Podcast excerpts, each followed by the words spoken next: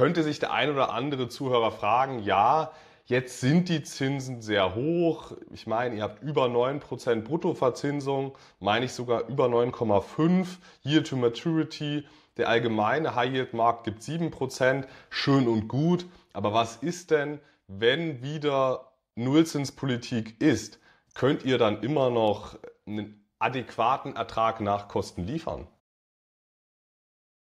Heute geht die Leitung in die schönste Stadt der Bundesrepublik nach Dresden und ich spreche gemeinsam mit dem Portfolio-Manager und Anleihenexperten Norbert Schmidt über Hochzinsanleihen und seinen Fonds.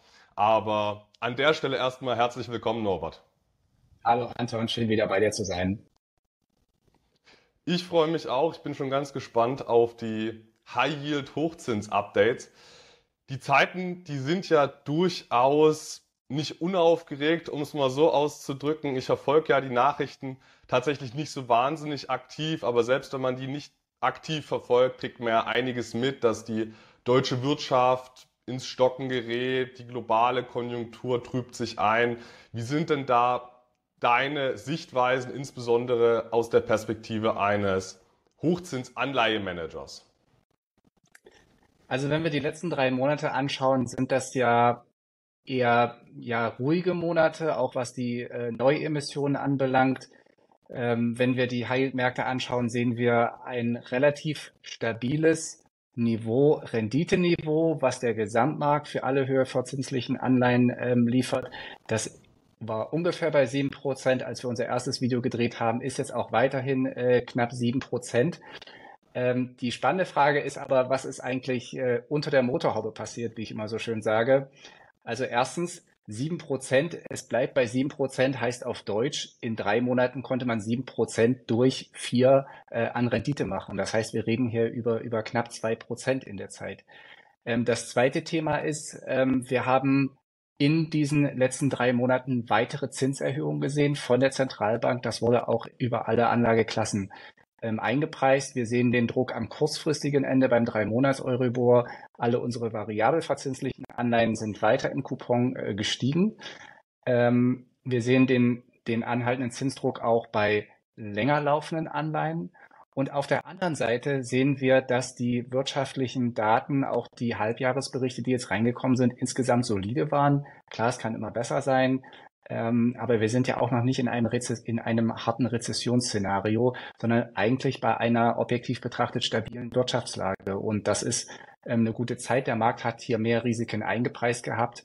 Ähm, das hat den Markt also die Zinsentwicklung hat eher gedrückt, ähm, die realwirtschaftliche Entwicklung hat eher den Markt getrieben. In Summe sind wir bei sieben Prozent und ehrlich gesagt ist dieses ähm, Zinsniveau oder dieses Renditeniveau auch nach vorne ähm, sehr spannend, also weil es einen großen Puffer eben auch für leichte Rückgänge mitbringt, falls die kommen sollten. Reden wir da jetzt von sieben Prozent ähm, Nachkosten mit eurem Produkt oder ähm, also wenn, weil ich, ich, ich studiere auch ganz gern euer, euer Factsheet und ich schaue dann immer auf, auf Yield to Maturity, Rendite bis Endfälligkeit. Äh, was sind diese sieben Prozent? Diese sieben Prozent sind erstmal die Marktrendite, also über alle Emittenten hinweg. Ähm, das heißt also alle, alle, ähm, alle Ratingklassen äh, unterhalb von Investment Grade. Und ähm, das hat noch nichts mit unserem Fonds zu tun. Mit unserem Fonds, ähm, wir sind ja Bondpicker, also wir haben sehr ähm, fokussiertes Portfolio, auch mit unserem fundamentalen Blick auf die Themen. Ähm, wir haben hier den Markt noch outperformen können, auch nach Kosten. Also sprich, haben mehr als die sieben Prozent in diesem drei Monats Zeitraum ähm, geschafft, auch nach Kosten. Nach Kosten mehr als die sieben Prozent generiert. Okay, jetzt weiß ich, was du mit diesen sieben Prozent meinst. Also das ist die, die High Yield Benchmark. Und, das ist die High Yield äh, Benchmark. Genau. Da kann man, wenn man es gut anstellt, anscheinend noch ein bisschen was rausholen. Aber wenn ich dich jetzt richtig verstanden habe, Norbert, ähm, ist die Lage gar nicht so schlecht bei den Emittenten in der Wirtschaft.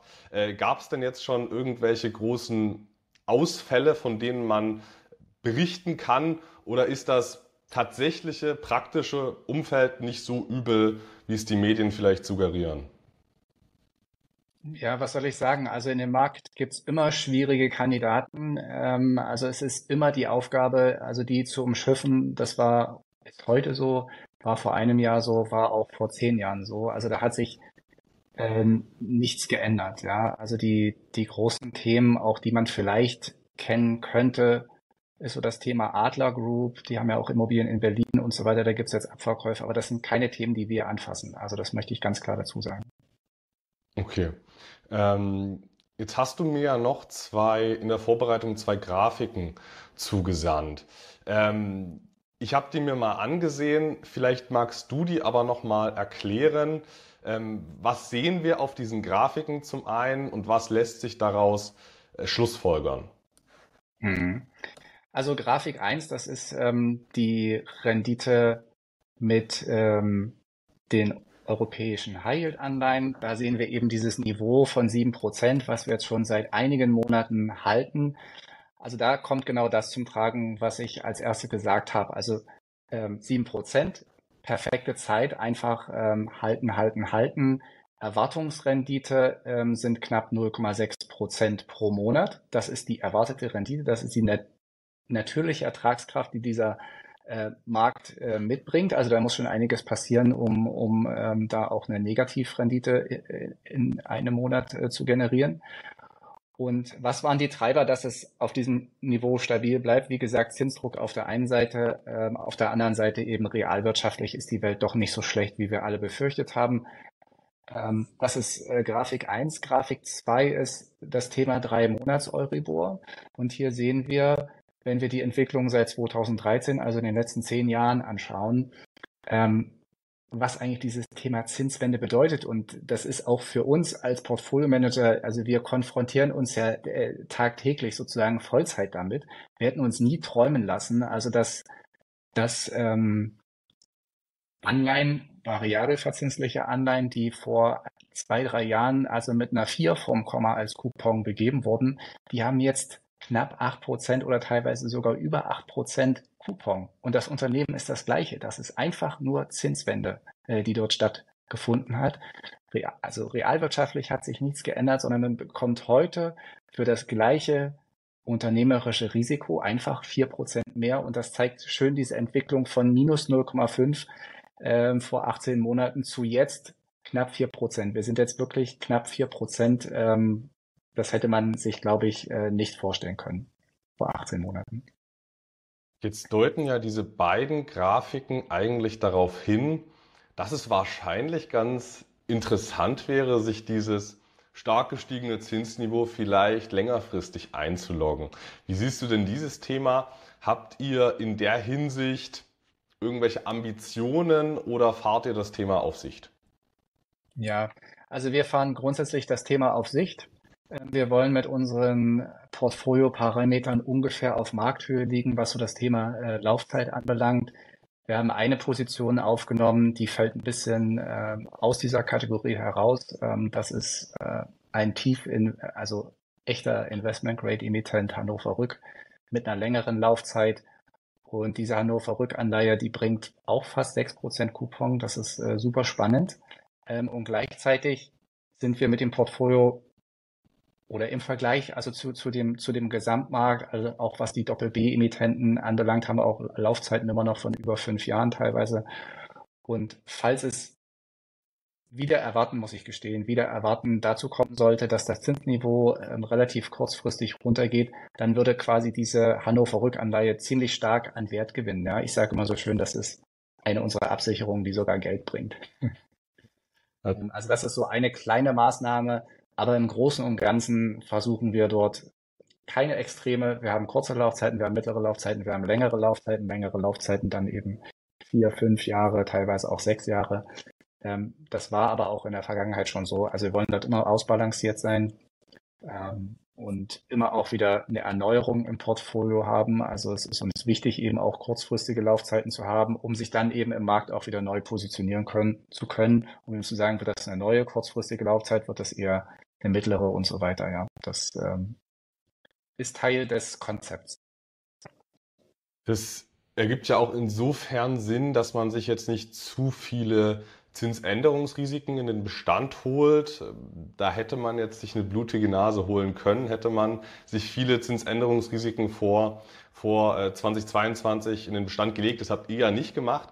Trotzdem, äh, trotzdem könnte sich der ein oder andere Zuhörer fragen, ja, Jetzt sind die Zinsen sehr hoch. Ich meine, ihr habt über 9% Bruttoverzinsung, meine ich sogar über 9,5 Yield to Maturity. Der allgemeine High-Yield-Markt gibt 7%, schön und gut. Aber was ist denn, wenn wieder Nullzinspolitik ist? Könnt ihr dann immer noch einen adäquaten Ertrag nach Kosten liefern? Ist das möglich ja. in dem Markt? Ja, absolut. Ähm, also wir haben das ja gezeigt in der Vergangenheit. Ich denke, 2021 ist da ein schönes Beispiel. Ähm, auch dort haben wir die äh, 4 Euro geschafft auf den Anteil, obwohl da noch ähm, Niedrigzinsumfeld war. Also da machen wir uns keine Sorgen. Ähm, der Fonds, wir haben jetzt auch auf die Fixkosten, die im Fonds anfallen, schöne ähm, Degressionseffekte gehabt. Also auch von der Kostenquote sind wir viel, viel besser als zu der Zeit, wo wir gestartet sind. Also da sind wir entspannt. Und ähm, wenn es wirklich, wenn der Markt ein, zwei, drei Prozentpunkte in der Rendite sinken sollte, hätte das natürlich auch einen schönen Effekt auf den Kurs. Das ist ja das, ähm, worauf alle setzen oder hoffen. Ähm, wir machen uns von dieser Angst, da etwas zu verpassen, ähm, frei und das zeigt sich eigentlich jetzt ganz schön. Also, dass die Fed signalisiert, okay, in 24 wird es nicht so schnell runtergehen, äh, wie der eine oder andere erwartet hat. Was passiert? Aktien leiden, Investment Grade, Bundesanleihen zum Beispiel äh, leiden. Ähm, der High Yield Markt liefert einfach sieben Prozent. Also super. Genau. Ich sage immer, das ist das beste, das beste Investmentwetter für, für High Yield Anleihen. Ja, wir mögen nicht den Sonnenschein, wenn wirklich alles fliegt. Wir mögen nicht, äh, wenn es regnet, ähm, weil da natürlich auch die Realwirtschaft darunter leidet. Das wäre nicht gut. Und äh, das ist eigentlich gerade ein schönes Szenario, wo, wo High Yield Anleihen ihre Stärke ausspielen können und einfach mit halten, äh, liegen lassen, äh, Rendite für sich laufen lassen über die Zeit. Äh, genau dieses Konzept ähm, nicht nur aufgeht, sondern auch eine Outperformance liefert. Ja, das klingt plausibel, weil gerade in so einem Umfeld wie jetzt, ich stelle mir vor, die Risikoprämien sind recht hoch, aber wenn dann die Ausfälle nicht so hoch eintreten, wie sie, wie sie antizipiert wurden, dann kann man ja vermutlich sehr attraktive Gesamtrenditen und Ausschüttungen erzielen. Ähm, allgemein klingt das für mich, als wärt ihr relativ ergebnisoffen aufgestellt. Also ihr habt jetzt nicht so die eine die eine Spekulation, so kommt es demnächst und dann läuft's gut und wenn es anders läuft, läuft, läuft eure Strategie schlecht. Ist das ein richtiges, eine richtige Wahrnehmung? Ist richtig. Also wir haben in 2022 die Einschätzung gehabt, dass die Inflation ähm, stärker kommt und haben uns auch entsprechend so positioniert und die Zinsänderungsrisiken von unseren langlaufenden Anleihen, also Fälligkeiten 29, 30, die wir damals im Portfolio hatten, das haben wir abgesichert. Ähm, das hat auch einen Performancebeitrag geliefert. Ähm, aber die Entwicklung in 2023, da haben wir keine feste Überzeugung gehabt, also wohin die Inflation und auch die Zinsen gehen. Deswegen positionieren wir uns da dann mit der Duration einfach neutral im Markt.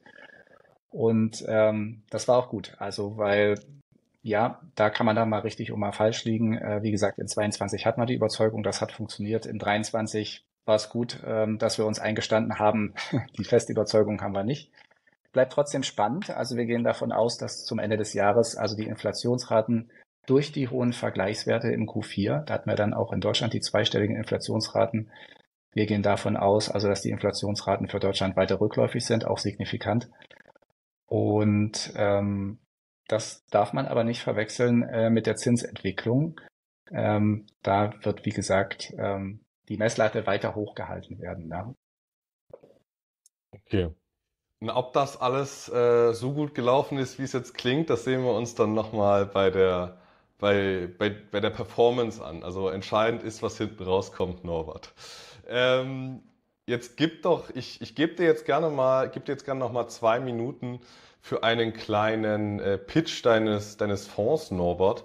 Ähm, wir hatten ja schon mal vor kurzem, vor einem Quartal, ähm, den Fonds, euren Fonds, das erste Mal besprochen.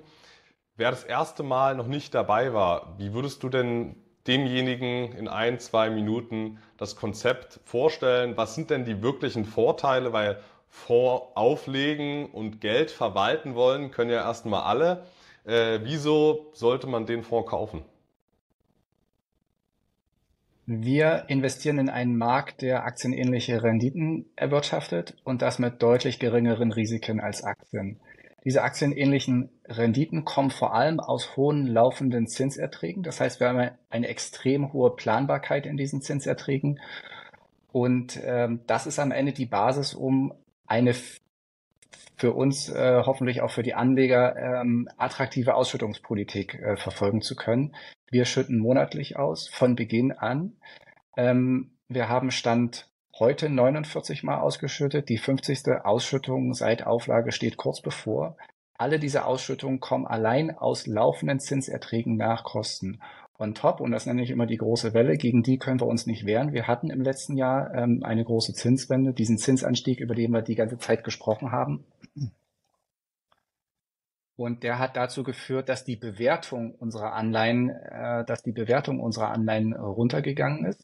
Ähm, die Unternehmen sind natürlich trotzdem da und sind weiterhin verpflichtet, auch die Rückzahlung zu 100 zu leisten. Und deswegen sehen wir heute einen interessanten Einstiegszeitpunkt, weil man sich nicht nur attraktive Coupons sichert, sondern auch noch Kurspotenzial, wenn die Anleihen dann zu ihrer Fälligkeit oder zur vorzeitigen Kündigung sogar dann eben zurückgezahlt werden. Und das ist unsere Aufgabe als aktiver Fondsmanager, sicher zu gehen, dass das dann alles auch so kommt. Aber äh, die Portfolio-Kennzahlen äh, signalisieren, äh, dass wir ertragreiche Monate und auch Jahre vor uns liegen. Ich weiß gar nicht, ob ich es jetzt überhört habe, Norbert, aber hattest du euren Namen gesagt? Der Name unseres Fonds lautet FU-Fonds, das ist äh, unsere Fondsfamilie und äh, Bonds Monthly Income, also am Ende monatliches Einkommen aus Anleihen. Oh. Guter Name. BMI. BMI, bin ich, genau. Bin ich, bin ich sehr äh, positiv angetan. Ähm, gut, was waren denn, was waren denn in eurem, im letzten Quartal, ich meine, wenn ihr aktiv managt, dann müsst ihr ja auch irgendwas machen. Äh, nicht wie ein ETF einfach nur äh, passiv verwalten und aufs Beste hoffen. Ähm, was war denn, was waren denn Neuzugänge bzw. Abgänge in eurem Portfolio? Kannst du mir gerne mal die, die größten Veränderungen nennen? Ähm, und vielleicht auch ganz spannend, was waren denn so die Highflyer und was waren die absoluten Flops? Ich nehme an, das hat auch was mit den Neu- und Abgängen dann am Ende zu tun. Ja. Also ich, also ich glaube, ein Neuzugang ist recht spannend. Ähm, das ist das Thema Arista. Arista ist ähm, Lieferant von, von Bäckereiwaren, von Teigwaren, äh, kommt aus der Schweiz und wir haben mit Arista schon sehr, sehr viel Geld verdient. Ähm, die haben eine Hybridanleihe Ende März vorzeitig zurückgezahlt, ähm, die wir vorher ja zwölf Monate gehalten haben, zu deutlich unter 100 gekauft haben. Die hatte einen Coupon von, ähm, jetzt muss ich lügen, ich meine sieben Prozent oder sogar ein bisschen mehr. Und also es war eine super Rendite, ja. Gekauft zu unter 100, ähm, schnelle Rückzahlung zu 100 und wir konnten es dann reinvestieren in den Markt, wo man auch mal Anleihen für 90 kaufen kann. Ähm, Arista hat auch eine Schweizer Frankenanleihe ausstehen, auch eine Hybridanleihe. Und die hat auch über 7% Coupon. Und das ist, habe ich persönlich noch nie gesehen. Ähm, ich hatte, ähm, also hier gab es äh, Zinserhöhungen auch in der Schweiz und das macht diese Anleihe extrem attraktiv. Auch diese Anleihe konnten wir äh, zu unter 100 ähm, einkaufen. Ähm, wir dürfen in Dollar und in Schweizer Franken investieren, einen kleinen Teil. Und ähm, das Interessante ist, wenn wir in Dollar investieren und Absicherung machen, dann kostet uns die Absicherung Geld, weil das Zinsniveau in den USA ähm, höher ist als in Europa und das führt dazu, dass die Absicherung Geld kostet. Und in der Schweiz ist es genau andersrum, in Schweizer Franken. Und da bringt uns sogar die Absicherung Geld. Also wir haben einen Coupon von über sieben Prozent. Wir haben zu unter 100 eingekauft ähm, und die Absicherung bringt uns noch Geld. Und wir haben Emittenten, der fundamental extrem gut aufgestellt ist, der schon äh, die Euro-Hybrid-Anleihe äh, vorzeitig zurückgezahlt hat. Und wir gehen davon aus, dass über kurz oder lang auch diese Schweizer Franken-Hybrid-Anleihe äh, zurückgezahlt wird. Also es gibt da Kündigungsrechte einmal im Jahr und wir gehen davon aus, dass das, ja, ich lege mich mal fest, keine drei Jahre dauern wird, äh, bis diese Anleihe vorzeitig äh, gekündigt wird. Die ist halt nur doppelt so groß wie die Euro-Anleihe. Und Euro-Anleihe war, glaube ich, das erste Signal in den Markt. Wir wollen da was machen. Und ähm, wie gesagt, die Fundamentaldaten, die Anleiheparameter gefallen uns so gut, dass wir diese Anleihe auch zu einer neuen Top-10-Position gemacht haben. Genau. Was hat uns äh, noch geholfen? Ähm, ich hatte es vorhin angedeutet, also die realwirtschaftlichen Daten ähm, waren insgesamt stark, also volkswirtschaftlich stark, aber auch speziell für unsere Emittenten. Und, und das hat natürlich auch unserem Portfolio geholfen. Das hat natürlich den B-Emittenten viel mehr geholfen als den Doppel-B-Emittenten jetzt, wenn man das mal nach Rating-Kategorie ähm, aufschlüsselt. Und ähm, von daher haben wir hier überproportional profitiert. Das kommt hinzu, ja. Jetzt bist du ja bei Arista fast äh, richtig ins Schwärmen geraten, Norbert. Dann hoffe ich mal, dass sich dieser Case so auflöst, wie, wie hier angeführt. Ähm, du hast aber auch noch einen ganz anderen, noch einen ganz anderen interessanten Punkt äh, angeschnitten und da hätte ich ganz gern, dass du das nochmal erklärst, weil es nicht so intuitiv verständlich ist. Du hast gesagt, es gab einen attraktiven Coupon bei der vorab gezahlten, vorab zurückgezahlten Anleihe. Ihr habt sie euch unter 100 eingekauft gehabt und die wurde dann vorzeitig äh, getilgt, zurückgezahlt. Kannst du das bitte nochmal erklären mit den entsprechenden Auswirkungen, die das hat, weil das kann man sich relativ schwer vorstellen. Ihr habt zwar in eurem Portfolio eine Rendite auf Fälligkeit, auf Rückzahlung der Anleihen von 9,5 Prozent, aber wenn dort mal vorzeitig was zurückgezahlt wird, entspricht das doch einer massiven Renditesteigerung, oder nicht? Ja, auf jeden Fall. Also jede Rückzahlung zu 100 oder mehr ist extrem wertvoll für, für das Portfolio und damit für alle Anleger. Und das hat bei Arista damals mit dieser Hybridanleihe ähm, funktioniert. Wir haben, Entschuldigung, über zwölf Monate die sieben Prozent äh, Coupon vereinnahmt. Das sind, die sind dann auch in die ausschüttungsfähigen Erträge gelaufen. Und wir, wir haben darüber hinaus äh, Kursgewinn erzielt, vier Prozent ungefähr von 96 auf 100.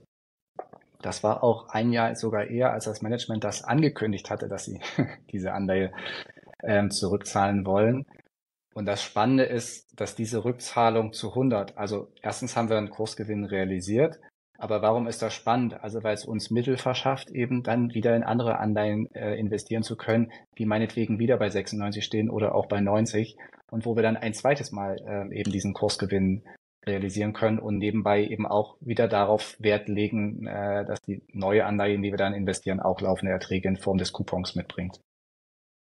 Okay, also wenn man jetzt mal einen Strich darunter zieht, heißt, man kann mehr verdienen, als irgendwo in einem Factsheet steht mit Effektivverzinsung. Da steht 9,5 Prozent und wenn man es clever macht, kann man durch vorzeitige Rückzahlungen noch ein bisschen was rauskitzeln, sag ich mal so. Ja. Ich wollte das eigentlich noch als äh, Planungsreserve für mich behalten. Aber ja, also wir sehen also definitiv. Also wir Teil unseres Konzepts ist, dass wir Anleiheinvestments eingehen mit einer eigenen Erwartung, wann diese Anleihe zu welchem Kurs zurückgezahlt wird. Und äh, wir haben uns jetzt von einer Anleihe auch getrennt. Ich möchte äh, also äh, von einer Anleihe auch getrennt, weil der Kurs extrem gut gelaufen ist, weil der Markt hofft, dass die ähm, gekündigt wird. Und wir sind der Überzeugung, nein, die wird nicht gekündigt, weil ähm, die äh, kriegen keine neue Anleihe zu besseren Konditionen. Es ist einfach nicht rational für den Emittenten zu kündigen. Und weil wir das nicht rational finden, haben wir gesagt, gut, also dann verkaufen wir eben auch mal äh, zu 97, 98 in dem Bereich haben wir dann eben verkauft, weil wir nicht daran geglaubt haben, dass die Rückzahlung äh, zu 100, also die Anleihe läuft bis 2029. Ähm, das ist noch eine Laufzeit von über fünf Jahren, ja. Ähm, zu einem, zu einem Coupon, den die heute nicht mit einer Neuemission äh, bekommen würden und ähm, das sozusagen äh, der andere Fall. Also wir kaufen und verkaufen auf der Basis, was wir erwarten, äh, zu welchem Kurs, zu welchem Zeitpunkt die Rückzahlung kommt. Wir haben auch Anleihen im Portfolio, das sind zwei, da haben wir eine Put-Option. Da können wir von den Emittenten verlangen, äh, dass er zu 100 zurückzahlt, zwei Jahre vor Fälligkeit. Das ist natürlich, steckt alles nicht in der Rendite drin, zum Beispiel unsere Shop-Apotheke-Anleihe. Diese Anleihe hat eine Fälligkeit bis Januar 2028, aber die Anleihegläubiger haben das Recht, äh, die Rückzahlung zu 100 ähm, schon im Januar 2026 einzufordern. Und was unsere, was unsere Fondsparameter machen, die rechnen natürlich auf äh, Endfälligkeit. Wir sagen, wir haben investiert auch schon auf diese Put-Option. Also Natürlich wäre es noch schöner, wenn wir irgendwann einen Preis äh, von über 100 äh, realisieren können. Das wollen wir auch nicht ausschließen. Aber unsere Rückfalloption ist, dass wir die Rückscha Rückzahlung schon im Januar 2026 bekommen. Und das ist einfach, das soll einfach ein Beispiel sein, wo wir für uns äh, noch Reserven sehen ähm, und womit wir zeigen wollen, wir haben bei jeder Anleihe eine eigene Einschätzung, wann die Rückzahlung zu welchem Kurs auch kommt. Wer sich ein bisschen mit Preferred Shares auskennt, da gibt es das auch, die Putable Preferred Share. Also äh, das ist dort auch äh, bisweilen verbreitet. Verstehe. Äh, interessanter zusätzlicher Renditepuffer, wo ich mich frage, wieso machen das nicht alle so, aber das heben wir uns vielleicht für ein, äh, für ein anderes Video auf, wieso, ja, wieso andere große Anleihenfondsmanager vielleicht sich ein bisschen zurücknehmen, was den Arbeitsaufwand angeht. Aber das ist, denke ich, ein ganz separater Beitrag, was was ihr vermutlich mal anders macht. Ähm, ich sitze ja auch nicht neben dir, was du den ganzen Tag machst. Ich habe nur eine Ahnung davon. Ähm, aber jetzt, jetzt will ich jetzt auch nicht in Lobhudelei verfallen. Es gab doch sicher auch ein paar Sachen, äh, die ganz und gar nicht so gelaufen sind, äh, wie ihr euch ausgemalt habt. Also wir haben im Immobilienbereich haben wir uns von einer Anleihe getrennt, ähm, wo wir einfach sehen, dass der Druck auf der Zinsseite so dermaßen anhält, ähm, dass wir uns dort einfach mit dem Chance-Risikoprofil nicht mehr wohlgefühlt haben. Ja. Also das war einer der Verkäufe. Ähm, das, äh, wir haben dort zu sehr niedrigen Kursen gekauft gehabt, aber eben auch zu sehr niedrigen Kursen auch wieder verkauft gehabt. Und ähm, also das war sicherlich eine, eine, eine Position, die wir in den letzten drei Monaten angepasst haben. Ähm, wir haben jetzt auch eine Anleihe gehabt, wo der Emittent ähm, Juli-Zahlen präsentiert hat, ähm, die uns gar nicht gut gefallen haben und ähm, wo wir dann auch, ich sag mal, wo der Markt nach unserer Einschätzung vielleicht ein bisschen zu das zu locker nimmt, wo wir gesagt haben, das gefällt uns nicht. Das war eine Anleihe, die wir dann eben auch mal zu über 100 verkauft haben. Und das gucken wir uns jetzt mal die nächsten drei bis zwölf Monate an, äh, ob wir uns da verguckt haben. Ich fürchte, dass wir uns da nicht verguckt haben, aber wir lassen uns da gerne eines äh, Besseren belehren. Aber jedenfalls, das sind dann so Momente, wo man denkt, immer demütig bleiben, äh, immer unter die Motorhaube schauen und sich eine eigene Meinung bilden. Ähm, ja, und das ist einfach auch unser Job und ähm, macht ja auch Spaß. Also genau, also das waren zwei Anpassungen, die wir in den letzten drei Monaten vorgenommen haben. Kannst du da Namen nennen zu den beiden Emittenten? Ähm, Oder ist das nicht, sind das nicht öffentlich zugängliche Informationen? Ja, also die eine Gesellschaft ist sogar aktiennotiert, die andere, ähm, da darf ich keine Zahlen sagen. Das muss ich auf der Mieterebene lassen. Also wäre schön, wir wollen das nicht so nach außen tragen. Das ist am Ende äh, gibt es auch keine Gewähr, dass wir immer das alles richtig wissen. Ähm, das ist nicht so. Wir machen einfach unsere Arbeit und ähm, wäre schön, wenn aber, du nicht weiter okay. quälst, da die Namen zu nennen. Okay, na gut, ähm, alles klar. Also ich finde, du, du wirst mir alles sagen, was du rechtlich äh, mir mitteilen darfst. Davon, davon gehe ich mal aus. Gut, also ihr habt jetzt, wenn ich das richtig verstanden habe, habe äh, keine massiv blutigen Nasen im letzten Quartal abbekommen, Nein. wie man es den sogenannten Ramsch-Anleihen manchmal nachsagen würde. Nein. Okay. Na, das ist doch, ist doch eine erfreuliche Nachricht. Es klang jetzt, es klang jetzt bisweilen auch, ein, auch etwas so, als würdet ihr recht aktiv umschichten. Seid ihr jetzt, was eigentlich nicht mein Empfinden war, ein Anleihen-Trading-Fonds oder habt ihr einfach einen Buy-and-Hold-Ansatz, wo ihr mal opportunistisch rotiert? Ja. Also wir sagen, wir sind Buy-and-Hold-Investoren. Ähm, ich hatte gesagt, wir haben eine Erwartung, bis wann und so weiter, welche Rückzahlung kommt. Ähm, also wenn der Kurs zu schnell unser Ziel erreicht, dann würden wir auch mal verkaufen. Wir würden auch verkaufen, ähm, wenn eben die, die, die äh, fundamentale Entwicklung nicht in die Richtung geht, wie wir uns das vorstellen.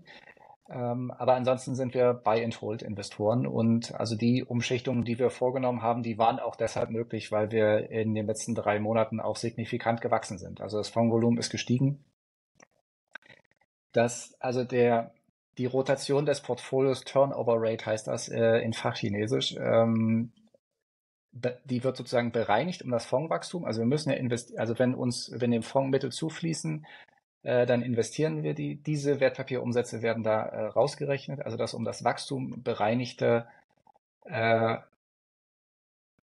äh, der um das Wachstum bereinigte Turnover des Portfolios liegt aktuell bei 60 Prozent nach ähm, acht, neun Monaten. Ähm, das sind Käufe und Verkäufe und Rückzahlungen.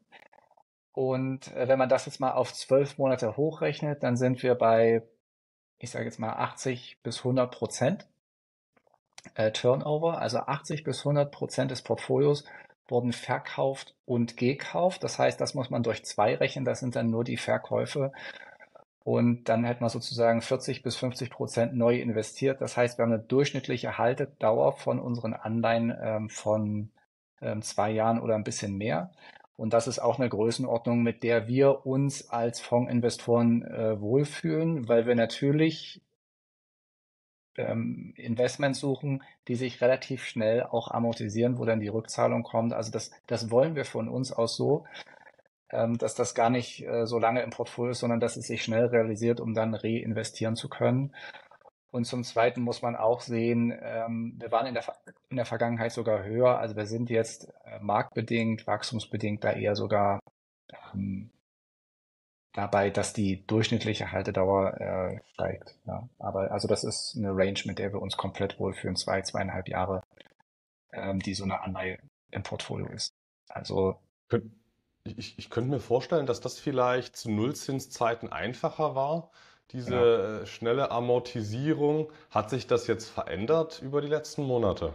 Das hat sich verändert. Also Emittenten, die gut funktioniert haben, ähm, in einem in einem Zinsumfeld, wo die Zinsen runtergegangen sind. Ja, da wurden quasi sehr planbar ähm, erste Kündigungsmöglichkeiten bei der Anleihe genutzt. Ja, also üblicher die die Standardkonditionen, so will ich das mal ausdrücken, heißt dann Non-Call zwei Jahre 50 Prozent. Das heißt auf Deutsch nach äh, Emittent begibt eine Anleihe mit, sagen wir mal, 5 Prozent Coupon und hat das Recht, diese Anleihe nach zwei Jahren äh, mit einem Premium von 50 Prozent des Coupons vorzeitig zu kündigen, also zu 102,5.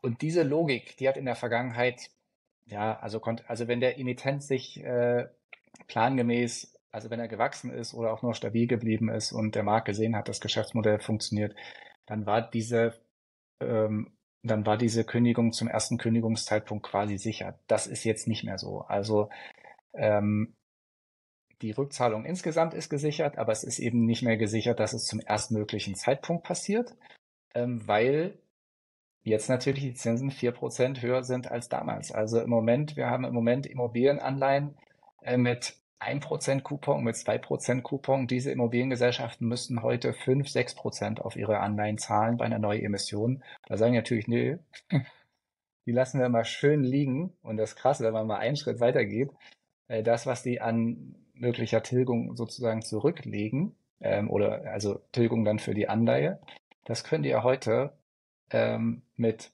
Tagesgeld, also wenn sie die richtige Adresse finden, ähm, kriegen die das ja mit über drei Prozent verzinst. Also die verdienen sozusagen noch daran Geld, diese Anleihe, die sie zu Superkonditionen in der Vergangenheit emittiert haben, einfach liegen zu lassen. Auf der einen Seite ein bis zwei Prozent zahlen, auf der anderen Seite jetzt drei bis vier Prozent äh, kurzfristige Zinsen kassieren. Das ist für die ein Ergebnisbeitrag. Ja. So Solange man nicht leider, Anleihen hält, ist gut. solange man die Anleihen erst gekauft hat nach der Zinswende und ähm, genau. Verstehe.